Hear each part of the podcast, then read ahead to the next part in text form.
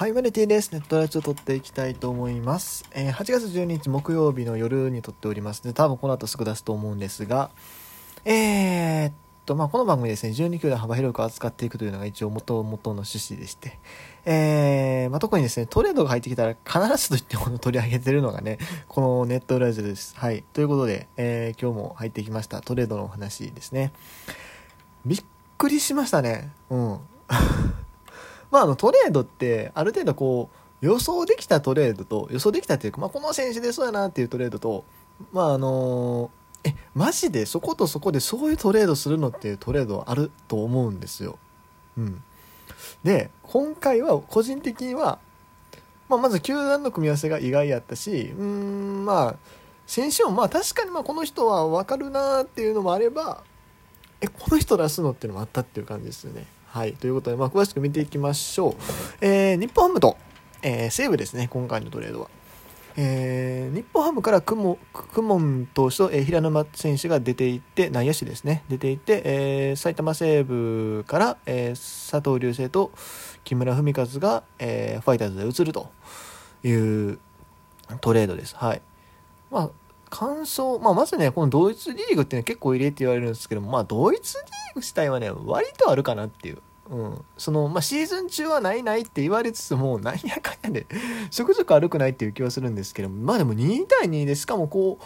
ある程度ね、あのー、ネームバリューのある選手、ネームバリューがあるって言ってんのかな、木村文和を。まあでも、ね、まあ、去年までやったレギュラークラスやったような選手をこう出すっていうのはなかなか珍しいのかなという気はするんですが、まあ、まずそんなに意外でもなかったとこからいくと、まずクモン投手ね。クモン投手は、ま、こうハムの投手陣を考えた時に、まあ、左の長継ぎが結構いるんですよ、今。うん。クモン投手以外にも、えー、ベテランの宮西さん、それから、えー、高卒、今年で5年目の堀君、それから、えー、社会高卒社会人で今年2年目の川野さん、ね、この3人いるというところで、さらにまあ、クモン投手もいる。ってなると、まあ、この3人がトレードで出す、今のね、この年齢、この、あの、球団内のポジションで出ていくってことは、まずないんですよ。うん。成績的にもね。ない。ってなると、まあ、左で誰かこう1枚トレードを出せるってなったら、やっぱ顧問投手になるんですよね。うん。で、まあ、ここのまあ放出はまあまあまあ、まあ、さすがにちょっとセーブと思わんかったけども、まあ、あるやろなっていうのはなんとなくあった。で、木村選手ね、木村選手もね、確かに今年、まあ、西武だから明らかにこう、出場機会を減らしてた。まあ、あの、最初、怪我で出遅れたんだかな、確か。そんな感じだったと思うんやけども、まあ、その間にあの、愛斗選手が出てきたり、まあ、他にも、えー、いい若手がどんどん出てきたわけですよ。それでまあ、木村選手、去年までこう、レギュラーでね、えー、出てた。まあ、そのレギュラーでなんでやねんっていう声もあったけども、まあ、でも、西武出して中やからね。うん。セリーグやったら普通に、まあ、6番ライトぐらい打っててもおかしくまあちょっと打率低すぎるか。ちょっと打率低いかなっていう気はするけどもまあでも6番ライトぐらい打ってても不思議じゃないよねヒンダのチームやったら。まあここれやったらでもさすがにヒンダか。2割2分とかやったらね。うん。まあまあでもそういう選手ですよ。うん。まあ去年まで、えー、規定に近い打席数立ってるような選手ですよ。206去年200ん？去年が260、ごめんなさい、301か。で、一昨年が441。ね、かなり打席数立ってる選手なんで、まあ、予想、いや、まあでもね、まあ今年のことを考えたらまあ分かるんだけども、ハムや、ハムかっていうのあったのよ。ハムやったら結構木村選手って、まあ、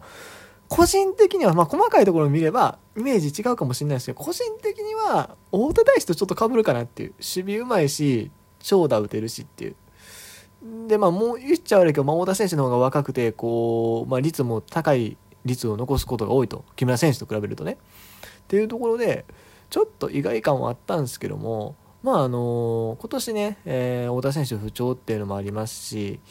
あとね、まあ、これまあ、一、あのね、デーブ大久保さんがね、YouTube で、さっき見たんですけど、あの、中田翔の件関係ないと言ってるんですけども、正直ね、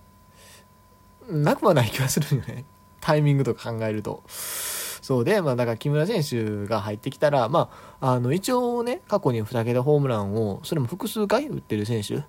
えー、と2019年それから2014年に、えー、2桁ホームランを打ってる選手でありなおかつ今年もですね、え、イースターの方で非常に好調と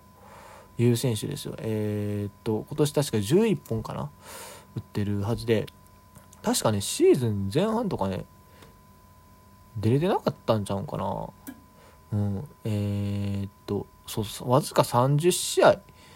ですよ打席数109でホームラン11本相当打ってますよこれうん。まあ、好調だけどでも今相手を育てないから出れないっていうね、そう、チーム状況なんですよね。木村選手まあだから、これトレードしたら理解できるかもハムなんやっていうところ。まあでも、だかハムはその中田選手に抜けるっていうのもあるし、まあもともとそもそも長打打てる選手がいないんですよ、今。ホームランバッターがいない。あのー、外野自体はすごいいい選手いっぱい出てきた浅間選手とかね、えー、万波中正選手とか、ワンボーロンもいるけれども、まあ、浅あの、万波中さん確かに一発あるけども、まあ、どっちかというとまだ育成段階の選手やし、というところで、まあ、こう、ベテランで、まあ、ある程度計算できる、うん、まあ、打率はともかくね、ある程度長打を計算できる選手が1人入るっていうところにまあ意味があるのかな。あと、まあ、プラスアルファで言うと、あの、野手の最年長が実は中田翔選手だったんですよ、ファイターズ。そう。なんですけど、これ木、村選手が実は1個上らしくて、まあ、だから、これでこう、ハムのその年齢バランス的なところも意味はあったりするのかなっていうね、いう気は若干します。はい。まあ、あと、その、苦労人的なね、そういう要素もあるし、うん。まあ、そういうところもあって選ばれたんじゃないかなという気はしますが、どうなんでしょうかね。で、まあ、そこまでは割と、まあ、トレードしたらあり得るなと思った2人なんです。で、今回2対2なんですよ。そう。西武から佐藤隆星、それから日本ハムから平沼翔太が、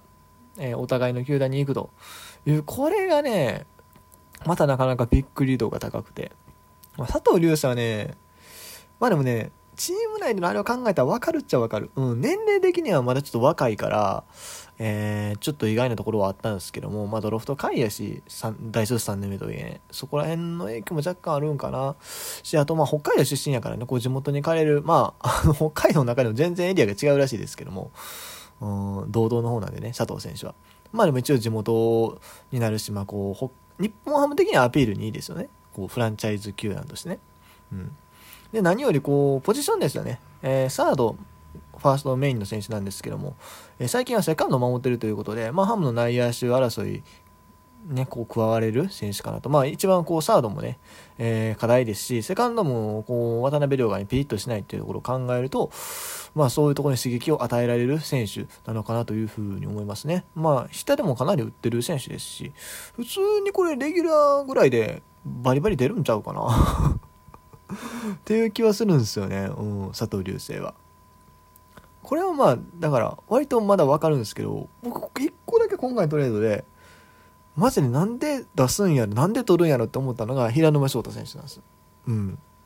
いや、あの、いい選手だからこそなんですよね。いい選手だからこそなんで今回このトレードでこういう移動になったのかっていうのが気になるんですけども、えっ、ー、と、平沼選手はもともと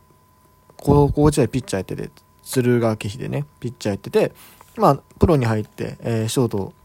転向してやってる選手なんですけど、今年で6年目か。あ、97年生まれなの僕と同じ年ですね。で、もうすぐ誕生日ですよ。で、えー、っとね、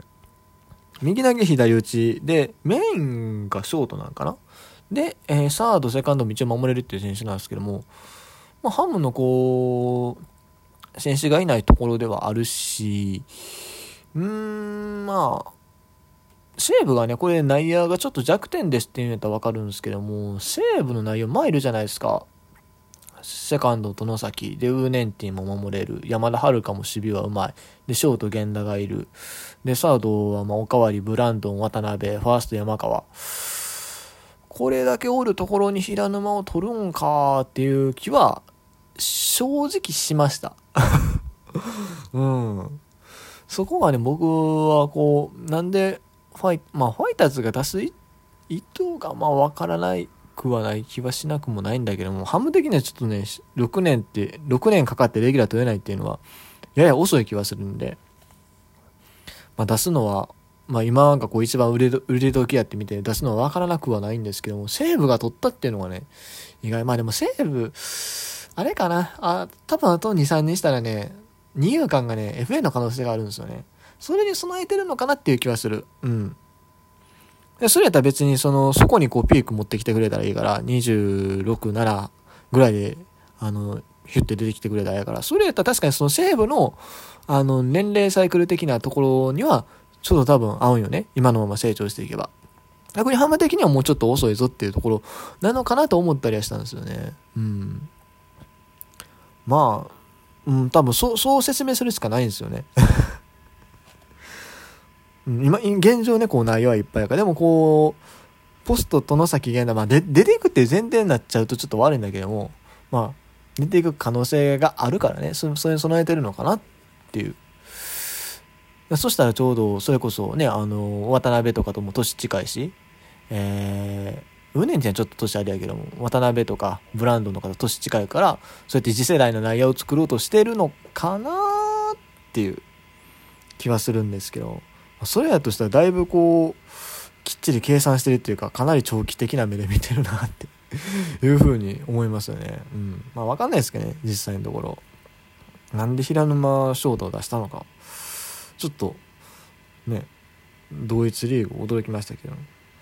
はい。まあ、ということでね、えー、今回とで驚きましたが、今年のトレード期間、えー、まだあと半月ぐらいあります。どうなるでしょうかね。まあでもパの方が動くんやろうなっていう気はする。うん。背はね、もうあんまりな気はする。つってたらね、またヒュってね、明日ぐらいにまたニュース。結構トレードってね、キュンキュンって言ったりしたりするんで、こう2つぐらい立て続けにね。まあだからまた明日も何かあったりするんじゃないかなとも思いつつ、いや、どっちやねんって話ですけど。まあじゃあ今日はこの辺で終わらせてもらおうと思います。以上 T でした。